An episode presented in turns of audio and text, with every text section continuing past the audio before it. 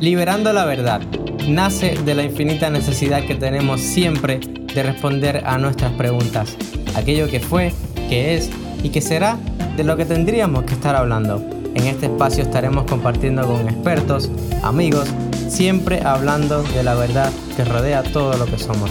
Juntos compartiremos vivencias, experiencias y, por qué no, nuestra amistad. Puedes encontrarnos como Joven Today en Facebook, YouTube y en exclusiva por Spotify. Soy Moisés de Joven Today y te invito a juntos continuar liberando la verdad.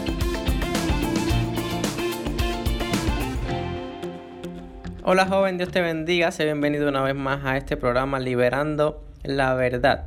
Hoy tenemos un invitado especial, se llama Dani Cabrera, es pastor de jóvenes y conferencista y nos va a estar hablando acerca de los principios de un noviazgo cristiano.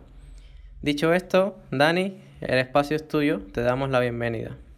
Si Dios te bendiga, eh, quiero compartir contigo principios básicos del noviazgo. Algunos jóvenes nos han preguntado acerca de las etapas y de algunos principios del noviazgo quiero compartir contigo acerca de este tema hoy. Y número uno, quiero comenzar diciéndote que muchos nos preguntan, bueno, ¿dónde podemos encontrar en la palabra acerca del noviazgo directamente? Y no, realmente directamente no podemos encontrar de este tema pero sí podemos encontrar textos que nos hablan de cómo eh, podemos eh, tener el noviazgo y cómo debemos hacerlo, basado en la palabra. Por ejemplo, 2 de Corintios 7.1 nos dice, así que amados, puesto que tenemos tales promesas, limpiémonos de toda contaminación de la carne y de espíritu, perfeccionándonos en la santidad y en el temor de Dios. Por supuesto, todo lo que hacemos, aún el noviazgo, debe perfeccionarse en la santidad y en el temor de Dios, aun cuando es algo eh, tan sencillo cuando podemos encontrarnos una pareja, tenemos que seguir también perfeccionándonos en la santidad y en el temor de Dios. Creo que ese es el primer principio para ser bendecido, tener un noviazgo bendecido. Ahora, ¿qué cosa es noviazgo? Noviazgo es la condición o estado de novio. Es la persona que mantiene relaciones amorosas con propósito de matrimonio. Eh, mucha gente nos pregunta, pues, ¿dónde puedo encontrar una buena novia, un buen novio? ¿Cuáles características son deseables en una novia o un novio? ¿Dónde se consigue una buena novia o un buen novio? ¿Para qué busca una novia o un novio? Y estas son preguntas y veces que, que nos hacemos y que debemos plantearnos y preguntarnos antes de comenzar un noviazgo. Muchas veces algunos jóvenes me preguntan, ¿y cómo voy a saber cuál es la muchacha que Dios tiene para mí o el muchacho. Yo siempre, a veces les respondo, bueno, te vas número uno a enamorar de ella o de él y tendrás una confirmación de Dios en tu espíritu. Eh, no hay otro secreto muchas veces, pero normalmente, nos, ¿qué nos puede llevar a tener un noviazgo sano y saludable? Pues las amistades. O sea, el principio muchas veces de un noviazgo es una buena amistad. Eh, las amistades casuales con el sexo opuesto, claro, son una manera natural de, acercarnos o tener un buen novio, las, cuales nos pueden llevar al noviazgo y tal vez eh, a una persona específica. Pero recuerde, siempre tenemos que ser sabios en esto y, nos podemos encontrar a esa persona eh, en nuestra iglesia, tal vez nos podemos encontrar a esa persona cerca del ámbito que nos rodea, y, normalmente eh, yo siempre sugiero eh, comenzar con una amistad. Muchas veces me hablan, bueno, ¿cuáles pueden ser las etapas? Y yo creo que número uno, hay veces eh, unimos las etapas, nos encontramos novios que nos dicen, estamos orando, estamos conociéndonos o ya somos novios. Y a veces estas tres etapas son las que más conocemos en la iglesia. Tiempo de oración, tiempo de amistad y tiempo de noviazgo. Pero a veces nos encontramos con que están, dicen que están orando, pero ya son novios. Dice que se están conociendo, pero ya se besaron. Y creo que debemos entender que estas etapas hay, muchas veces van unidas. Creo que muchas veces comienza con un tiempo de oración, con un tiempo de, una amistad y pues, pues, le ponemos delante de Dios esta, este interés que tenemos detrás de esta amistad. Porque muchas veces la amistad no, no, e, es, nuestro primer paso ¿no? para, para buscar a esta persona y hacernos novio de esta persona. Pero debemos también orar. Pero lo que no puede pasar es que muchas veces encontramos a jóvenes que dicen, no, ya eh, solamente nos estamos conociendo, pero ya se besaron, por, supuesto que no, ya son novios.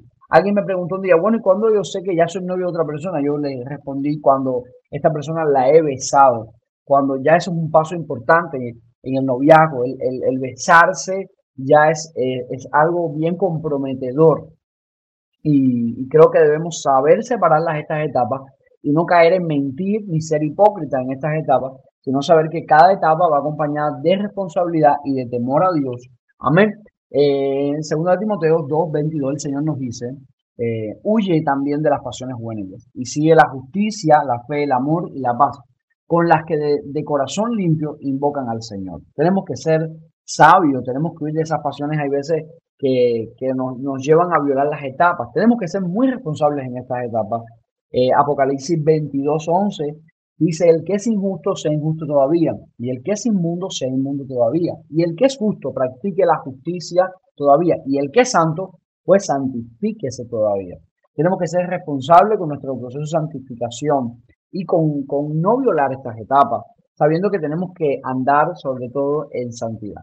El noviazgo es el comienzo del proceso que lleva a la selección de una pareja al matrimonio, de manera que es sabio pensar en los motivos y reglas para el noviazgo y acudir a los principios bíblicos que nos guíen a hacer un proceso saludable con este noviazgo. Tenemos que saber tener un noviazgo saludable, un noviazgo que agrade a Dios. Podemos encontrar, por ejemplo, que el noviazgo mundano no es, muchas veces el patrón que hemos tenido y lo traemos a la iglesia. Y muchas veces el noviazgo eh, mundano, número uno, tiene eh, el objetivo de la pasión física solamente basado en lo físico, estimulando, por ejemplo, solamente las emociones y los deseos sexuales. Pero en el noviazgo cristiano no es así. En el amor verdadero, como decimos a veces, se desea el bien de la otra persona, mientras en el amor erótico se desea solamente a la otra persona por, por su físico y por placer. Ahora, ¿qué dice la Biblia acerca sobre este amor erótico donde tenemos que tener cuidado, dice honroso sea todo el matrimonio del lecho sin mancilla, pero a los fornicarios y a los adúlteros los juzgará el Señor. Tenemos que tener cuidado muchas veces cuál es nuestro, eh, nuestro rol dentro ya del noviazgo cuando estamos de novio ya. Tenemos que tener mucho cuidado porque el amor, eh, el amor humano tiene una base física y una base sexual también. Y esto debe ser controlado. Y qué lindo cuando es controlado por Jesucristo, le da un significado profundo y rico a la vida, creo. Ahora, ¿cómo es que se estimulan a, los hombres y a las mujeres? ¿Cómo se puede evitar las situaciones que nos estimulen sexualmente en el noviazgo y que nos lleven a caer? ¿Qué, qué puede llevarnos a, a, fallar?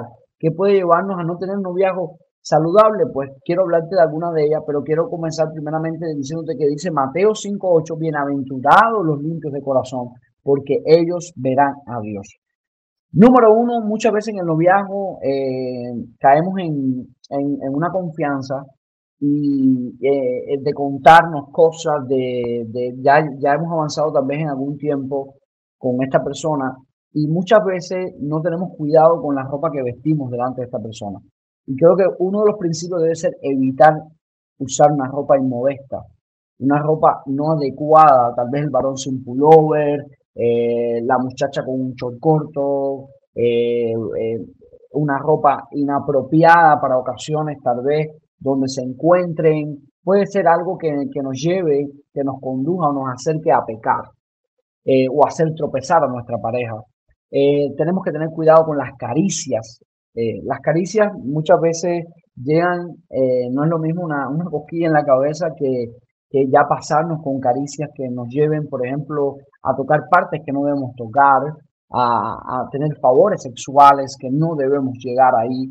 Eh, muchas veces esta confianza nos lleva a sobrepasarnos y tenemos que ser responsables con esto. Para nada es tu esposa, solamente es tu novia. Por supuesto, no debe haber favores sexuales, no debe haber manipulaciones sexuales, porque muchas veces en esta confianza decimos, como es mi novio, pues como es mi pareja, sí puedo tener un favor sexual puedo tener una caricia y sobrepasarme para nada.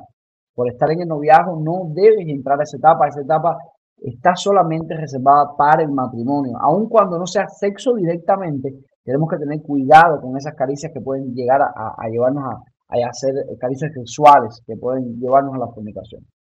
Hay, número tres, maneras erradas de tratar de conocernos mostrándonos, eh, mostrando nuestras partes o describiéndolas. Muchas veces en esta, en esta forma de contar quién tú eres o quién es ella, muchas veces tenemos maneras de, de empezar a contarnos, describiendo nuestras partes del cuerpo, eh, mostrando partes del cuerpo. Tenemos que tener mucho cuidado de no caer aquí.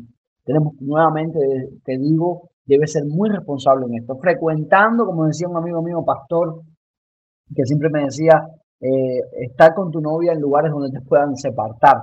Y muchas veces tenemos que tener cuidado porque podemos estar frecuentando o estando en lugares solitarios, oscuros, apartados. Y siempre tenemos que tener este cuidado de no estar en estos lugares que de alguna manera alguien puede interrumpir y tratar de, ayudarnos y no, no buscar lugares como estos, que, estemos tan apartados que, que podamos ser tentados de medio. Efesios 4, 24 dice, vestidos del nuevo hombre, creado según Dios y la justicia y la santidad de la verdad. La santidad va acompañado de la verdad y tenemos que andar en verdad, tenemos que tener cuidado cuando estamos ya en el noviazgo, tener una santidad sí, pero también en verdad, no un noviazgo en mentira, no un noviazgo que esté en hipocresía, no un noviazgo que, que se haya excedido de los límites que deben tener el noviazgo como es el respeto, la responsabilidad, la santidad. Sí, hay muchas maneras de conocerlo, hay muchas maneras de, de, de, cada vez ir conociendo a la otra persona, pero para nada de esta forma, para nada con favores sexuales, cosquillas, para nada con vestidos con ropa inmodesta, abusos de confianza, para nada así. Mateo 5, 8 dice, bienaventurados los limpios de corazón, porque ellos verán a Dios.